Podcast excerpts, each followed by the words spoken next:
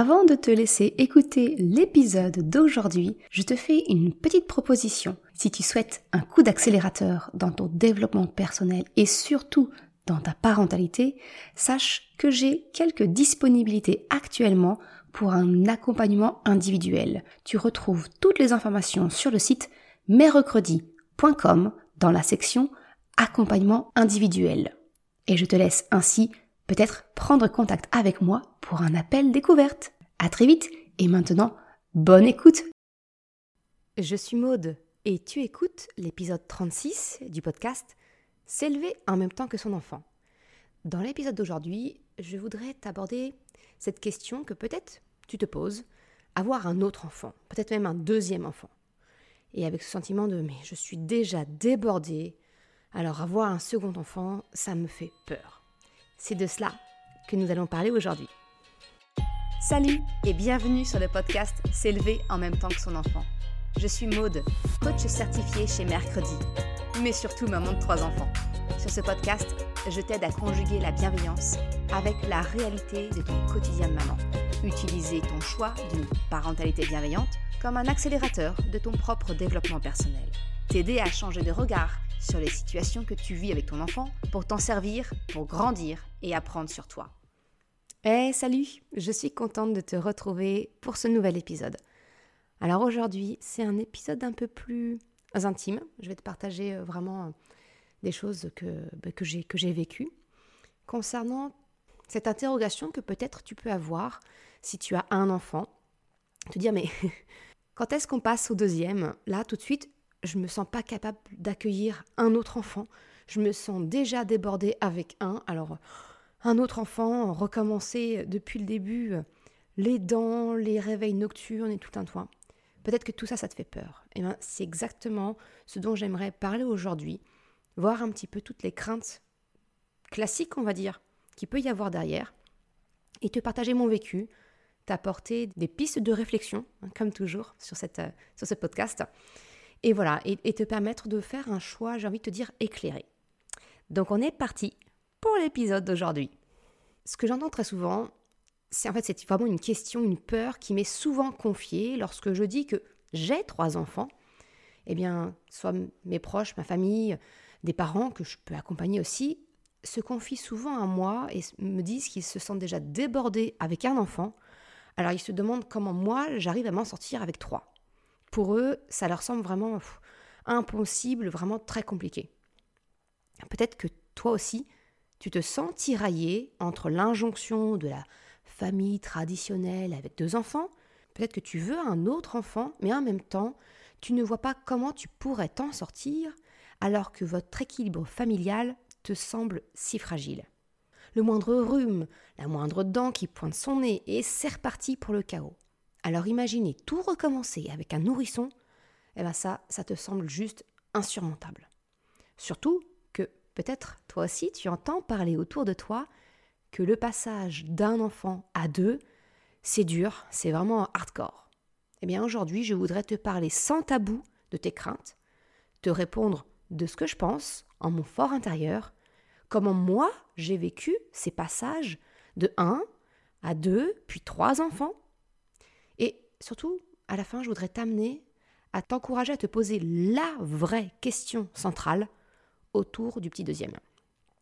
Alors c'est parti, on va faire le tour des peurs que tu ressens peut-être, tes interrogations, sans tabou et faux semblant.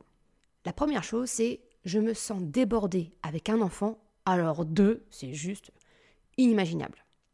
Peut-être que toi aussi, quand tu vois une maman, un papa avec plusieurs enfants, eh bien tu te dis, eh, respect. Parce que toi, avec ton enfant unique, eh bien tu te sens déjà complètement sous l'eau. Eh bien la première chose que je souhaite te dire, c'est de comparer ce qui est comparable. C'est-à-dire, ne te compare pas avec des familles où il y a plusieurs enfants. Parce que je vais te partager un secret. Que ce soit lorsque je n'avais qu'un enfant ou aujourd'hui avec trois, eh bien je me sens débordée de la même façon. Et oui, parce qu'en fait, ce n'est qu'en ayant agrandi la famille que je me suis dit, rétrospectivement, en fait, euh, un ou deux maintenant, enfants, ça passe crème. Ce n'est qu'une fois que la famille s'est agrandie que tu peux réaliser qu'un enfant, c'est finalement, entre guillemets, gérable. J'aime pas le terme, c'est pas un dossier, mais gérable dans un quotidien, dans ton quotidien. Et pourtant, ce n'est pas du tout l'impression que tu as et que moi j'avais avec un seul enfant. Et c'est normal. Alors pourquoi Pourquoi le sentiment d'être débordé est identique pour un, deux ou même trois ou encore plus d'enfants? Eh bien pour la simple et bonne raison que la nature a horreur du vide. Avec un enfant, finalement, il y a du temps de disponible parce que si tu es en couple, vous êtes deux adultes pour s'occuper d'un enfant. Avec deux enfants, déjà, tu atteins un certain équilibre dans les forces parents-enfants. À trois, on va se dire, hein, on est proche de l'inconscience avec une infériorité numérique permanente. Et pourtant, pourtant le sentiment d'être débordé, il est similaire. Mais pourquoi? Eh bien tout simplement parce qu'avec deux, ou plus encore, avec deux enfants, tu n'as simplement plus le luxe du superflu. Par exemple, repasser le linge, passer l'aspirateur tous les jours bien partout, redisposer les coussins sur le canapé, quelles que soient tes petites habitudes, là je te parle des miennes, tu vois, mais tu as forcément tes petites habitudes à toi, eh bien tu n'auras physiquement plus le temps de tout faire. Déjà aujourd'hui, tu as déjà fait avec un enfant, tu as probablement déjà dû faire des croix sur certaines choses, eh bien c'est exactement la même chose en ayant plusieurs enfants. Eh bien, peut-être que tu dis, oh ouais, bah super, tu me vends du rêve, Maude. Mais non, non, parce qu'en fait, c'est une bonne nouvelle. Parce que ta vie de famille va te conduire naturellement vers le minimalisme, je dirais même l'essentialisme. Parce que finalement, la différence entre moi et mes trois enfants et un parent avec un enfant unique, eh bien, ce n'est pas le nombre d'enfants. En fait, la différence, c'est l'énergie passée pour les choses. Alors, utiles, certes, on est bien d'accord, je ne remets pas en question ça mais les choses qui sont non essentielles. Ce cap du lâcher-prise, j'ai envie de te dire, je t'encourage, je t'y encourage dès le premier enfant, parce que c'est vraiment le meilleur moyen pour apprécier la vie et tous ces petits bonheurs simples. C'est donc en fait une super chose si tu l'adoptes dès maintenant, là, tout de suite, aujourd'hui.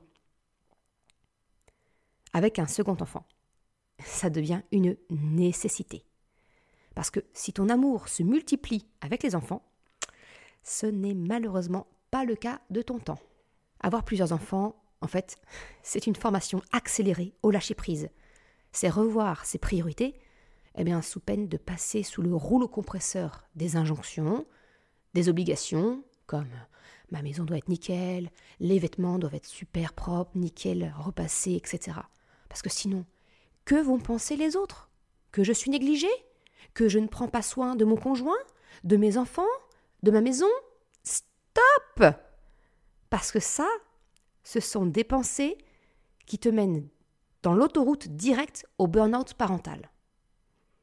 Quand je te dis que la nature a horreur du vide, c'est que finalement, au-delà de l'essentiel, tu occupes ton temps avec ces petites choses qui te font plaisir, ou pas d'ailleurs, mais tu occupes ton temps car il y en a de disponibles, même si tu ne le vois pas et qu'aujourd'hui tu n'en as pas conscience. En agrandissant la famille, tu te retrouves dans une situation où tu n'as plus ce luxe, je dirais. Le temps devient encore plus précieux. Et tu ressens donc cette pression où tu dois vraiment aller à l'essentiel. Donc non, ne te juge pas en te comparant aux familles où il y a plusieurs enfants. Toi, moi, tous les parents, quel que soit le nombre d'enfants, on est tous dans le même bateau. La différence entre nous, c'est ce que l'on a choisi de laisser tomber pour se concentrer sur notre essentiel. Plus tôt tu auras travaillé ce point, tu l'auras accepté, et mieux tu te sentiras. Et plus facile ton quotidien sera. Alors là, je suis en train de devenir maître Yoda. Mais bref, tu comprends l'idée. Si tu veux un coup de pouce pour vraiment passer ce cap, bah, je peux te proposer de t'inscrire à la liste d'attente de la formation S'élever en même temps que son enfant ou prendre rendez-vous avec moi pour un accompagnement individuel. C'est quelque chose qui est essentiel pour moi quand on devient parent, voilà, qu'on fait le choix d'une parentalité, ça fait partie des choses d'apprendre à faire ses priorités. Bon alors, maintenant que ça c'est dit, je réponds à la deuxième question qui suit logiquement après. C'est cette fameuse croyance que passer de un enfant à deux, eh bien c'est une étape compliquée, difficile. Eh bien une fois n'est pas coutume, je vais faire honneur à mes origines normandes en te répondant oui et non. En fait, euh, ça dépend. T'es bien avancé avec ça. Hein en fait, cela dépend de toi, de ton couple, d'où vous en êtes dans votre développement personnel? Je viens de te le partager. Finalement, ce sentiment d'être débordé avec un enfant, il est bien réel parce que souvent on n'a pas conscience de tout le superflu que nous nous imposons. Et attention, ce n'est pas une critique, parce que j'y suis moi-même passé et j'ai chèrement payé la leçon, crois-moi.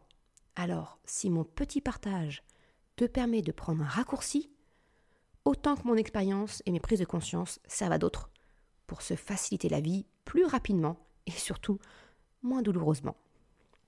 Alors oui, passer de 1 à 2 enfants, cela peut être dur. On va pas se mentir, accueillir un enfant, finalement, c'est accepter de mettre en péril un équilibre durement acquis. Mais ce déséquilibre, finalement, tu l'as déjà appris avec ton premier enfant. Parce que avant cela, le tout premier déséquilibre que tu as connu, eh bien, c'est de te mettre en couple. C'est vivre sous le même toit avec une personne, certes, que tu aimes, mais qui n'a pas les mêmes besoins, qui n'a pas les mêmes valeurs que toi, la même façon de communiquer ou de vivre ses émotions. Alors tu vois, vivre en couple, accueillir un ou deux ou trois ou plus d'enfants, eh bien c'est finalement accepter un déséquilibre sans savoir combien de temps cela prendra pour en retrouver un nouveau. Et plus la famille est grande, composée de personnes, plus il y a d'êtres humains avec qui ben, justement il faut composer, eh bien plus tu augmentes potentiellement la difficulté de voir émerger un compromis entre les besoins de chacun. Donc oui, on va pas se mentir, passer de 1 à 2 enfants, c'est pas un changement mineur qui passe crème. Non. Mais j'ai envie de te dire que finalement, c'est comme tous les changements que tu connais dans la vie. Comme je te l'ai partagé dans la première partie de cet épisode, tant que tu n'as pas réglé certains trucs avec toi-même, définis ce qui t'est essentiel, fais le tri de ce qui provient des injonctions liées à ton éducation, à la société, que tu n'as pas lâché prise sur certaines choses, eh bien oui, oui, ça sera dur. C'est un peu comme si tes injonctions inconscientes créaient une organisation, une, définition de ta vie d'une manière, alors très solide, hein, mais du coup assez peu flexible. Tu connais sans doute la fable de La Fontaine qui parle du chêne et du roseau. Eh bien, celui qui craque lors de la tempête est pourtant celui qui paraît le plus solide. C'est le roseau flexible qui, lui, survit parce qu'il sait s'adapter. Alors, ouais, ma comparaison n'est pas super belle pour ton enfant, qui prend la forme d'une tempête, mais bon, t'aurais saisi l'idée. Ce que je voudrais, c'est qu'à la fin de cet épisode, tu t'interroges finalement sur ce qui t'est essentiel afin de te permettre de te créer un espace de flexibilité. C'est cet espace qui te permettra de vivre plus sereinement aujourd'hui et peut-être demain, accueillir un nouveau membre de la famille, sans avoir l'impression de te prendre une vague de 3 mètres de haut. Donc en acceptant ce déséquilibre temporaire, en ayant travaillé sur toi et ce qui t'est essentiel, eh bien finalement, passer de un à deux enfants, ce n'est finalement pas si difficile que cela peut y paraître. Parce qu'en y réfléchissant bien, avec un second enfant, eh bien tu sais déjà à quoi t'attendre les premiers mois. Il n'y a plus cet effet de surprise, de l'inconnu de ce que signifie réellement la maternité. Alors certes, chaque enfant est unique. Ils ont tous des rythmes, des personnalités, des réactions différentes. Entre mes deux premiers, je l'ai appris à mes dépens. L'un était un oiseau du matin, genre 6h30, c'était vraiment les jours de grasse mat. Et l'autre, eh bien, un oiseau de nuit. Dormir avant 23h, non, non, non, non, ça c'est pour les faibles. Non. Alors autant te dire que le nombre de fois où ils ont été synchrones pour une sieste tout le temps où ils ont été capables de faire une sieste, je les compte sur les doigts d'une seule main. Hein Mais en fait, l'arrivée, l'arrivée de ma fille, qui est donc mon second enfant, finalement j'étais rodée au rythme de la nuit. Et ça m'a même, quand je te dis de faire le tri sur l'essentiel, à ce moment-là, j'ai pris la meilleure décision de ma vie, dire merde à l'injonction de faire dormir bébé dans son lit, dans sa chambre. Là, j'ai non, j'ai dit non, j'accepte le cododo, pas de problème. Je maîtrisais l'art des couches à la lueur d'une veilleuse en trois minutes top chrono. Je savais très bien que les trois premiers mois, voire un peu plus, hein, fallait vraiment que je passe en mode survie. Je savais combien de vêtements j'avais réellement besoin pour elle. voilà, plein de choses que toi aussi tu as appris forcément avec ton premier. Inconsciemment ou non, tu as déjà acquis beaucoup de connaissances. Alors oui, un enfant ne fait pas l'autre. Et ce second bébé sera là pour t'apprendre d'autres choses sur toi et sur lui. Mais, mais tu peux déjà capitaliser sur ce que ton premier t'a appris. Alors non, un second enfant, ce n'est pas si difficile si tu réalises tout ce que tu as déjà appris. Alors c'est maintenant que je vais te partager mon vécu. Je t'en ai déjà parlé dans différents épisodes, c'est pas un secret. C'est avec ma fille que j'ai appris les plus grandes leçons. Alors, je te rappelle vite fait le contexte et la naissance de mon premier. Avec Chocapic, eh bien, j'ai fait le choix d'une éducation bienveillante à sa naissance. Mais tout ça, ça restait finalement assez théorique. Et puis, Choupinette est arrivée dans nos vies beaucoup plus rapidement que prévu. Alors oui, nous voulions d'autres enfants, mais tu vois, Chocapic venait tout juste de souffler sa première bougie. On n'était pas fermé à l'idée d'un second, mais pas spécialement maintenant, clairement. Eh bien non, elle, elle en a décidé autrement, et heureusement, parce que j'étais très loin de mon recul et de qui je suis aujourd'hui. J'étais encore pétrie de principes, d'injonctions de la société, de carcans que je m'imposais toute seule, hein, comme une grande, qui provenaient de mon éducation, des modèles que j'avais eus et que je voyais autour de moi, de ce que la société me demandait. Tu la connais, cette fameuse phrase hein? Travailler comme si tu n'avais pas d'enfant et t'occuper de ton enfant comme si tu n'avais pas de travail. eh bien, j'avais aussi toutes ces injonctions carriéristes, patriarcales, qui me semblaient à l'époque tout à fait normales. Hein, pour moi, être carriériste en étant une femme forte, bah, c'était une forme de féminisme. J'étais désirable, indépendante. Je prenais soin de mon mari, de ma maison, de mon apparence physique. Mais qui prenait soin de moi? De celle qui était cachée bien au fond. Certainement pas la mode de l'époque. Oh non, crois-moi. Et voilà, ma choupinette, elle est arrivée dans ce contexte 21 mois après son frère. Et avec un mode d'emploi très éloigné de son frère. Comme je te disais, un oiseau nocturne, très sensible à la lumière, c'est que vers ces 4 mois qu'on a compris que elle, eh bien, il lui fallait le noir complet pour pouvoir s'endormir, contrairement à son frère, qui lui avait besoin au contraire de voir la nuit. C'était aussi un bébé qui refusait catégoriquement toute forme de tétine, biberon, sucette. Rien. Autant te dire que ma reprise du travail à ces trois mois n'a pas du tout été sereine. Et en grandissant, elle avait une affirmation de caractère déjà beaucoup plus marquée et tranchée que son frère, ce qui est toujours le cas aujourd'hui.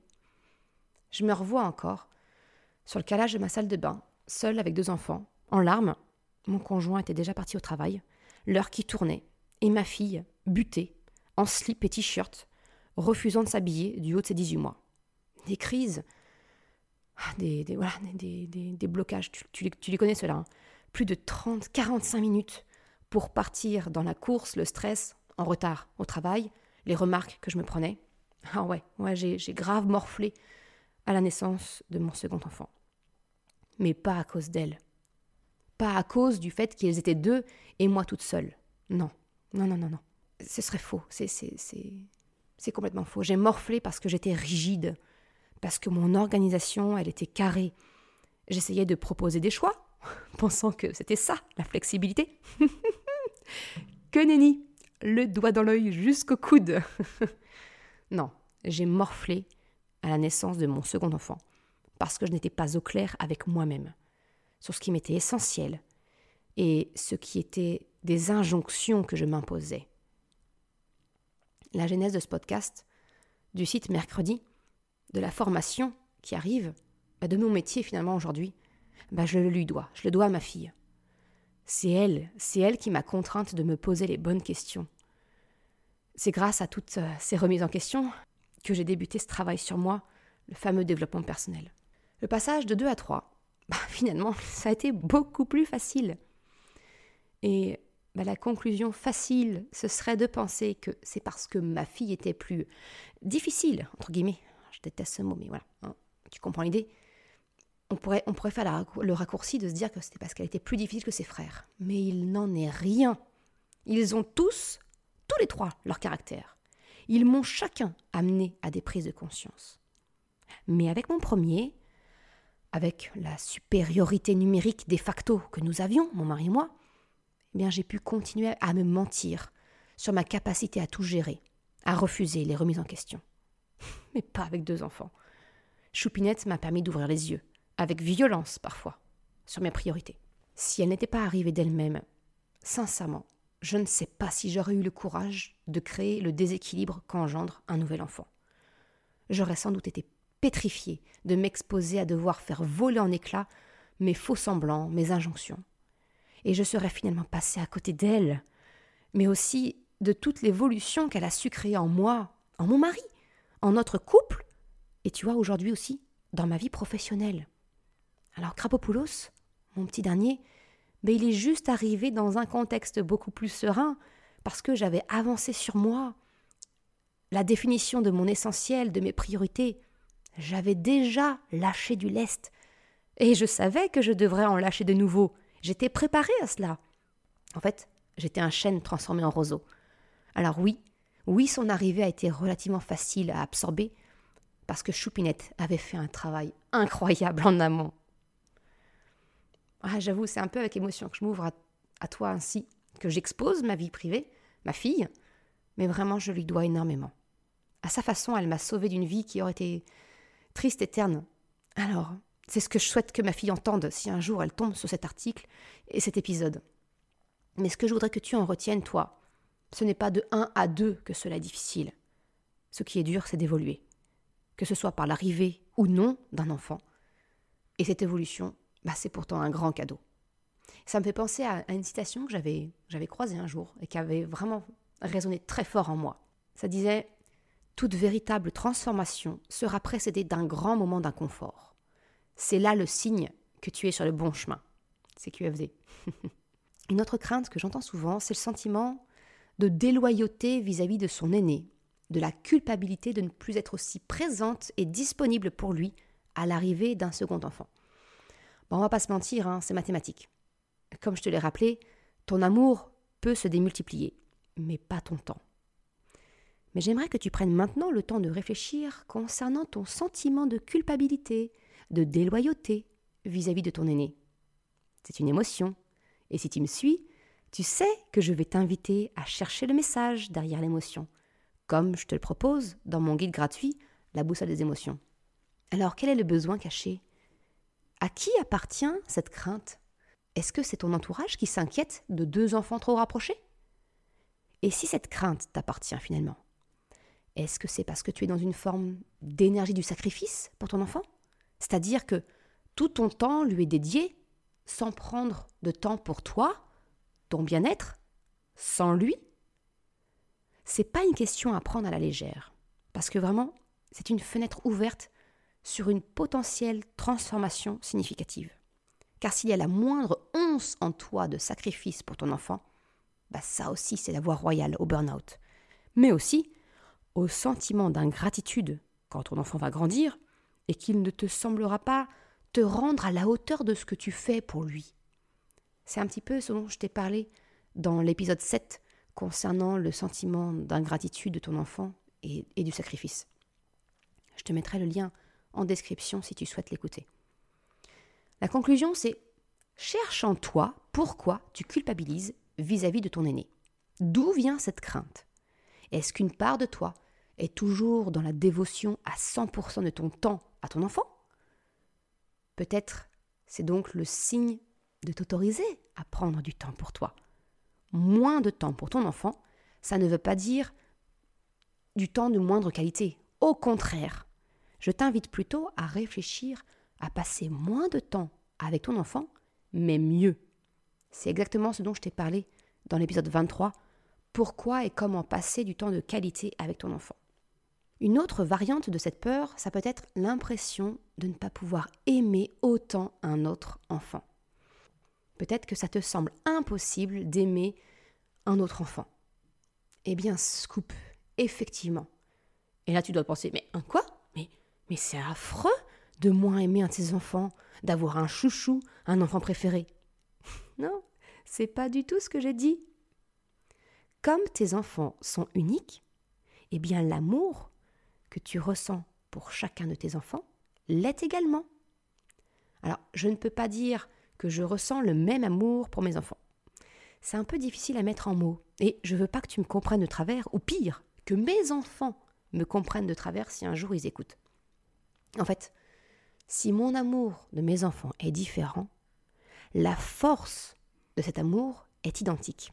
L'amour que je ressens pour chacun d'eux est aussi vaste, étendu, profond, sans limite, mais différent, parce que l'amour que je ressens est spécifique à chacun de mes enfants. Alors là, tu l'auras remarqué, je parle de moi et de mes enfants, parce que je ne voudrais pas parler en ton nom. Mais je suis prête à parier que tu ressens sans doute la même chose si tu as plusieurs enfants et tu comprends mes explications. Ou que tu les comprendras si un jour tu décides d'agrandir la famille. En, y réfléchissant, finalement, je me rends compte qu'instinctivement, j'ai verbalisé cette différence, cette spécificité, on va dire, de l'amour ressenti pour chacun de mes enfants, dans une petite phrase. Quand Chocapic est né, je lui murmurais à l'oreille, et encore aujourd'hui, que je l'aime plus fort que la terre. Alors oui, au sens littéral, ça ne veut strictement rien dire. Mais pour moi, tu vois, la Terre, la planète, c'est waouh, c'est Maus costaud, quoi, c'est fort. Autant que mon amour pour lui. Quand Choupinette est né, j'ai voulu conserver cette phrase pour Chocapic, tu vois, pour mon aîné, ne pas la lui euh, voler, entre guillemets.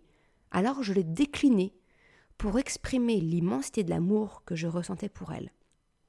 Pour Choupinette, c'est devenu Je t'aime plus haut que le ciel. Côté vaste, ça va, on est servi.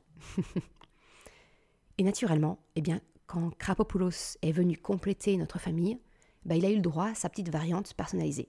Lui, je l'aime plus chaud que le soleil. Alors bizarrement, je suis partie dans des allégories euh, du domaine spatial.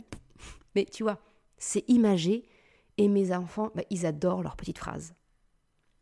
Ce que je veux dire par là, par rapport à ta crainte de ne pas aimer autant un autre enfant, j'ai envie de te dire, sois indulgente avec toi. Fais-toi confiance. Laisse l'amour se construire au fur et à mesure que tu vas apprendre à connaître ton enfant. Il sera aussi fort, différent, mais tout aussi puissant. Parce que un cœur de maman, un cœur de papa, ça ne se divise pas, ça grossit.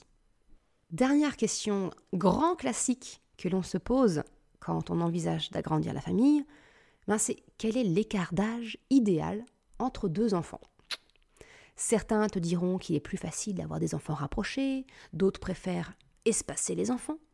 Je vais te partager mon avis sur la question et surtout te partager mes expériences personnelles parce que je connais les deux situations. Tout d'abord, les âges rapprochés, on va dire moins de deux ans. Certains pensent que des enfants rapprochés, c'est l'idéal pour tout un tas de raisons. Déjà, tant qu'à être dans les nuits courtes, les couches et tout le tintouin, autant faire un tiers groupé. C'est un peu comme le batch cooking, quand tu gagnes du temps sur la préparation des repas. Bon, c'est la même logique pour les enfants. En fait, c'est quitte à vivre une période de déséquilibre, autant tout faire en une fois, et puis après, on peut souffler. Alors certes, certes, mais le revers de la médaille, c'est que ça peut franchement être ardu. Bénéfice non négligeable, c'est d'augmenter la probabilité d'une fratrie soudée. Alors attention, je dis bien augmenter la probabilité. Parce que attention à la fausse croyance de penser que des enfants rapprochés signifient des enfants qui jouent ensemble et qui s'aiment. Non, ça, ça n'a rien à voir avec l'âge. C'est même si effectivement ils ont des intérêts communs potentiels, ça ne donne aucune garantie. C'est vraiment une question de personnalité et ça, eh ben, tu n'as pas le contrôle dessus. C'est pour ça que je dis bien, ça augmente la probabilité. Point. Des enfants d'âge un peu plus éloigné, on va dire un peu plus, voilà, plus, plus de 5 ans d'écart, tu vois. On va prendre l'opposé. Avoir des enfants d'âge plus espacé, ça permet effectivement de se concentrer sur les besoins d'un jeune enfant à la fois.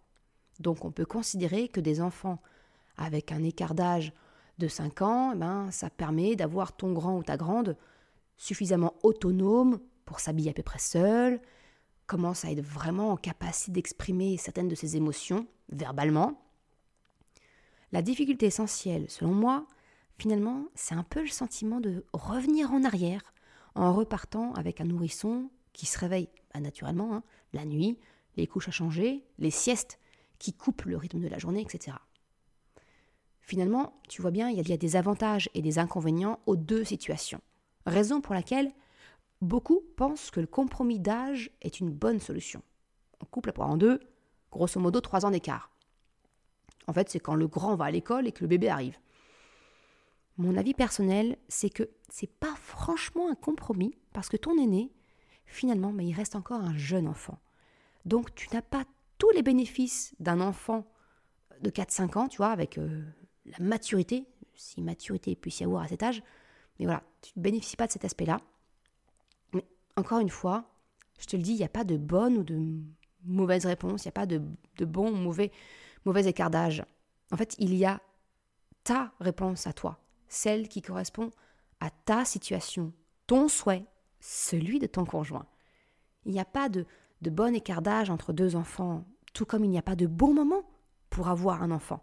Parce qu'en fait, c'est le fruit d'une décision ou d'une non-décision prise à deux selon les besoins et les envies de chacun. Bon, ça, j'y reviendrai à la fin. Alors, si je te partage mon expérience, tu le sais, j'ai trois enfants. Donc, avec des, d'âge assez variés, mes deux premiers donc ont moins de deux ans d'écart, on peut les qualifier de rapprochés. Mon grand et mon dernier ont finalement cinq ans d'écart, ce qui commence à être un peu éloigné. Et entre ma fille et mon petit dernier, ben, il y a trois ans et demi d'écart, ce qui correspond grosso modo à la moyenne de la société. Mais autre expérience que je peux te partager, c'est que moi-même, j'ai un frère. Un frère de 10 ans, mon cadet. En fait, j'ai été pendant 10 ans fille unique, pour des raisons qui sont propres à mes parents, mais finalement, eh bien, je suis devenue grande sœur à l'âge de 10 ans. Donc là aussi, clairement, j'ai l'expérience d'une fratrie avec un grand écart d'âge. Alors, mon retour d'expérience sur des enfants rapprochés. Clairement, c'est sport. Mais d'un autre côté, voir cette complicité, ces intérêts communs des enfants, ça n'a pas de prix. J'ai également apprécié le fait de retrouver une certaine liberté de vie. Adieu les siestes, les couches. d'une manière assez, assez groupée, assez synchronisée. Et ça, franchement, j'ai apprécié. L'écart d'âge, trois ans d'écart d'âge entre deux enfants, qui semble être bah, dans la norme de la société, bah avec le recul, hein, tu l'as peut-être déjà compris, c'est pas l'écart d'âge qui a ma préférence. Mais ça, encore une fois, c'est un choix très personnel. Et quelquefois, ce n'est pas du tout un choix. Parce que la vie, eh ben, elle a son lot de surprises, bonnes ou mauvaises, hein, malheureusement. Quand Krapopoulos est né, donc tu l'as compris, Choupinette avait trois ans et demi. Alors niveau maturité émotionnelle et verbalisation, on n'y était clairement pas. Hein. C'était pas encore, euh, c'était pas encore hyper développé. Et j'ai trouvé ça super difficile de subvenir aux besoins de ma fille et de mon fils, qui étaient tous les deux bah, des jeunes enfants. Mais comme elle avait trois ans, elle allait à l'école. C'est comme si j'avais une idée inconsciente bah, qu'elle était grande. Sauf que elle ne l'était pas du tout. Elle était jeune encore.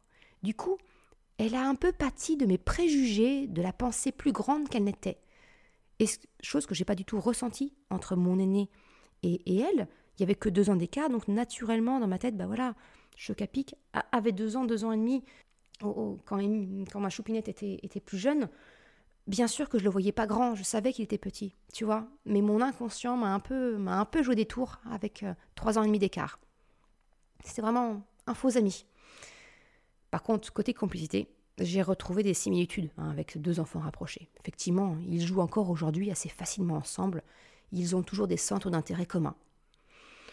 Alors finalement, voilà, moi je me rends compte que trois ans d'écart, selon ma propre expérience, c'est pas. Je retrouve les avantages des enfants d'âge rapprochés sans pour autant avoir les bénéfices que j'ai constatés avec cinq ans d'écart tout en, hein, je te le rappelle, cumulant cet effet pervers de croire que mon enfant est grand. Mais encore une fois, ça n'engage que moi. Cinq ans d'écart. Alors tu vois, donc mon grand et mon dernier ont 5 ans d'écart, pile poil, à un mois près. Ce que j'apprécie le plus, clairement, c'est l'autonomie de mon grand, qui peut lui aussi prendre le relais avec son petit frère. Alors clairement, ça c'est vraiment appréciable au quotidien, et c'est une forme de responsabilisation qu'aime beaucoup mon, aîné. Le point négatif, bah, c'est qu'ils ont moins de points communs pour jouer. C'est compliqué de trouver un jeu de société bah, qui satisfasse euh, le plus grand et le plus petit. Alors Chocapic est très conciliant. Il accepte facilement de jouer à des jeux pour les plus jeunes. Mais Krapopoulos, lui, bah, il est moins en capacité de s'adapter quand il est question de jouer à un jeu de plus grand. Alors partager ce moment avec Chocapic, bah, c'est plus compliqué pour moi. Et ça frustre énormément mon petit dernier. Donc je trouve difficile de trouver un compromis équitable entre mon aîné et mon petit dernier. Et euh, dernier cas de figure, comme je te le disais, 10 ans d'écart. Alors niveau écart d'âge, on est pas mal. Je vais pas parler, je peux pas parler à la place de ma maman, hein, mais par contre, je peux te partager mon vécu moi en tant que grande sœur. Alors ouais, j'ai adoré jouer à la petite maman. J'ai des souvenirs de mon frère dès sa naissance. J'ai vraiment tout en tête. Je l'ai tellement en plus attendu et espéré. Il, est tout pour moi. Coucou mon loup, si tu passes par là, si tu m'écoutes. Mais d'un autre côté, l'inconvénient, bah, c'est que je ne suis pas sûre que ce que nous avons connu, lui et moi, soit réellement une relation de frère et sœur. Tu vois, bah, en fait, j'ai quitté la maison à ses 8 ans pour faire mes études. Et c'était vraiment au moment où lui, il avait le plus besoin de moi. Et moi, d'un autre côté, bah, je construisais ma vie de mon côté. Je sais, pour en avoir discuté avec lui, qu'il l'a vécu un peu comme un abandon. Et pourtant, dès que je rentrais, bah, j'étais avec lui, je l'emmenais avec moi. Et il bénéficiait, enfin, il adorait d'avoir une grande sœur qui avait le permis, qui pouvait l'emmener euh, partout, euh, partout avec elle. Mais dans son quotidien, physiquement, bah, j'étais absente. Alors, pour en avoir discuté avec lui, hein, je sais qu'on a tous les deux ce sentiment d'avoir finalement grandi comme des enfants uniques, tout en sachant, paradoxalement, hein, bah, qu'on avait un frère ou une sœur. Voilà, j'ai envie de te dire, bah, notre lien aujourd'hui, il est unique. C'est pas une relation de frère et sœur comme mes amis peuvent me décrire. Non. Mais bon, bah, j'ai un frère. Pour conclure cet épisode, bah, il y a une vraie et unique question à te poser, à se poser en couple. Désires-tu vraiment un second enfant? Il y a toutes les petites questions qui sont, qui sont derrière. Pour quelles raisons souhaites-tu un autre enfant? Parce que c'est la norme Parce que tu as peur peut-être du regard des autres si ton enfant reste un enfant unique Pour peut-être que ton enfant ne soit pas seul Et euh, j'ai envie de te dire, là, les amis, c'est tout aussi bien, hein, parce qu'au moins il les choisira. Pour quelles raisons ne souhaites-tu pas un autre enfant? Est-ce que justement c'est par peur? Et en quel cas, bah, j'espère que cet épisode te permettra de creuser un peu ce sentiment. Et puis, si c'est ton souhait de ne pas avoir de second enfant, eh ben, j'ai envie de te dire, c'est tout à fait légitime. Libère-toi de l'injonction de la société. De la même façon que nous devons nous libérer de cette injonction d'avoir des enfants parce que nous sommes en couple. Et puis quelquefois, eh ben, quelquefois on ne choisit pas. Parce que tout ne se contrôle pas, ne se décide pas.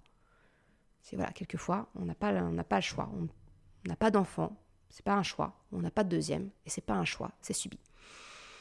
C'est voilà, c'est ça aussi, hein. c'est ça aussi la vie. Je me rends compte que cet épisode, il est beaucoup plus personnel, nettement moins léger, mais c'est ça aussi la parentalité couplée au développement personnel. Se poser les questions, les remises en question, qui peuvent être profondément inconfortables, mais qu'il faut grandir. Je te remercie d'avoir écouté cet épisode jusqu'à la fin. Comme d'habitude, tu retrouveras une retranscription sur le site mercredi.com. Je te mets le lien en description. Si tu as aimé cet épisode, s'il t'a été utile, eh bien je t'invite à le partager, à en parler autour de toi. Ou si le cœur t'en dit, de me laisser un commentaire et une note de 5 étoiles sur Apple Podcast ou Spotify. Cela me permet de faire connaître le podcast et ça m'encourage à progresser. Un grand merci à celles et ceux qui prennent le temps de le faire. Je te souhaite une excellente journée, après-midi, soirée, quel que soit le moment où tu écoutes, et je te dis à la semaine prochaine pour un nouvel épisode. Ciao